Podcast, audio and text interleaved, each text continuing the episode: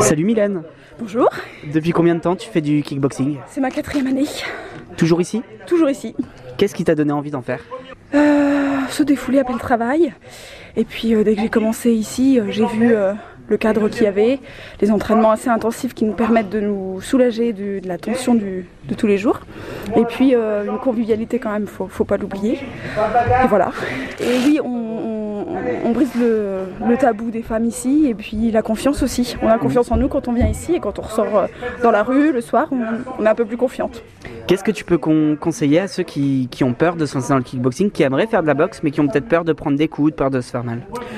Bah, ici, on n'est pas là euh, pour se faire mal, on n'est pas là pour se faire des bleus. Il arrive qu'on ressorte avec quelques bleus, mais euh, on a le respect des autres, donc il faut s'adapter à la personne que l'on a en face, qu'il soit plus petit, plus grand ou un peu moins euh, euh, certifié dans le club. Et euh, il n'y a aucun problème, il faut venir essayer et après, on peut juger. Hugo, ça fait combien de temps que tu fais du kickboxing? Là, ça va faire ma troisième année. Là. Et t'es à quel niveau maintenant? Bah, moi, je boxe aussi en anglaise. Euh, donc, euh, mais en kick, j'ai gagné la Coupe de Normandie cette année. Et en anglaise, je suis vice-champion de France euh, 2018. Qu'est-ce qui t'a donné envie de faire du kickboxing?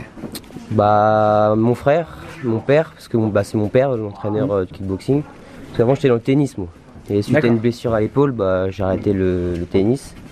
Et je suis venu à la boxe euh, à force de venir voir mon père euh, à l'entraînement, mon frère, tout ça, ça m'a donné envie. Du coup, j'ai commencé à m'entraîner un peu dans mon garage. Et après, je suis venu à la salle et voilà. Il y a plein de choses, euh, il y a le respect sur le, sur le, sur le tatami. C'est vraiment un sport complet, c'est un, un noble sport, moi je pense. On n'est pas là pour se casser la tête, on est là pour, euh, pour vraiment se faire du bien, apprendre des choses, euh, toujours dans le respect.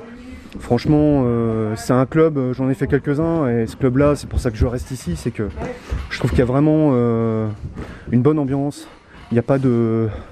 Il n'y a pas de gens qui, tapent comme des malades. De toute façon, euh, ça se voit tout de suite, quoi. Enfin voilà. Donc euh, c'est bien, même pour les jeunes qui veulent commencer, c'est vraiment, c'est vraiment un sport complet, quoi. Comme l'a dit Damien euh, à l'instant, c'est vrai que on ressort, on, se vide de l'intérieur, tout ce qu'on a emmagasiné pendant la journée, que ce soit dans le travail, que ce soit dans la vie de tous les jours.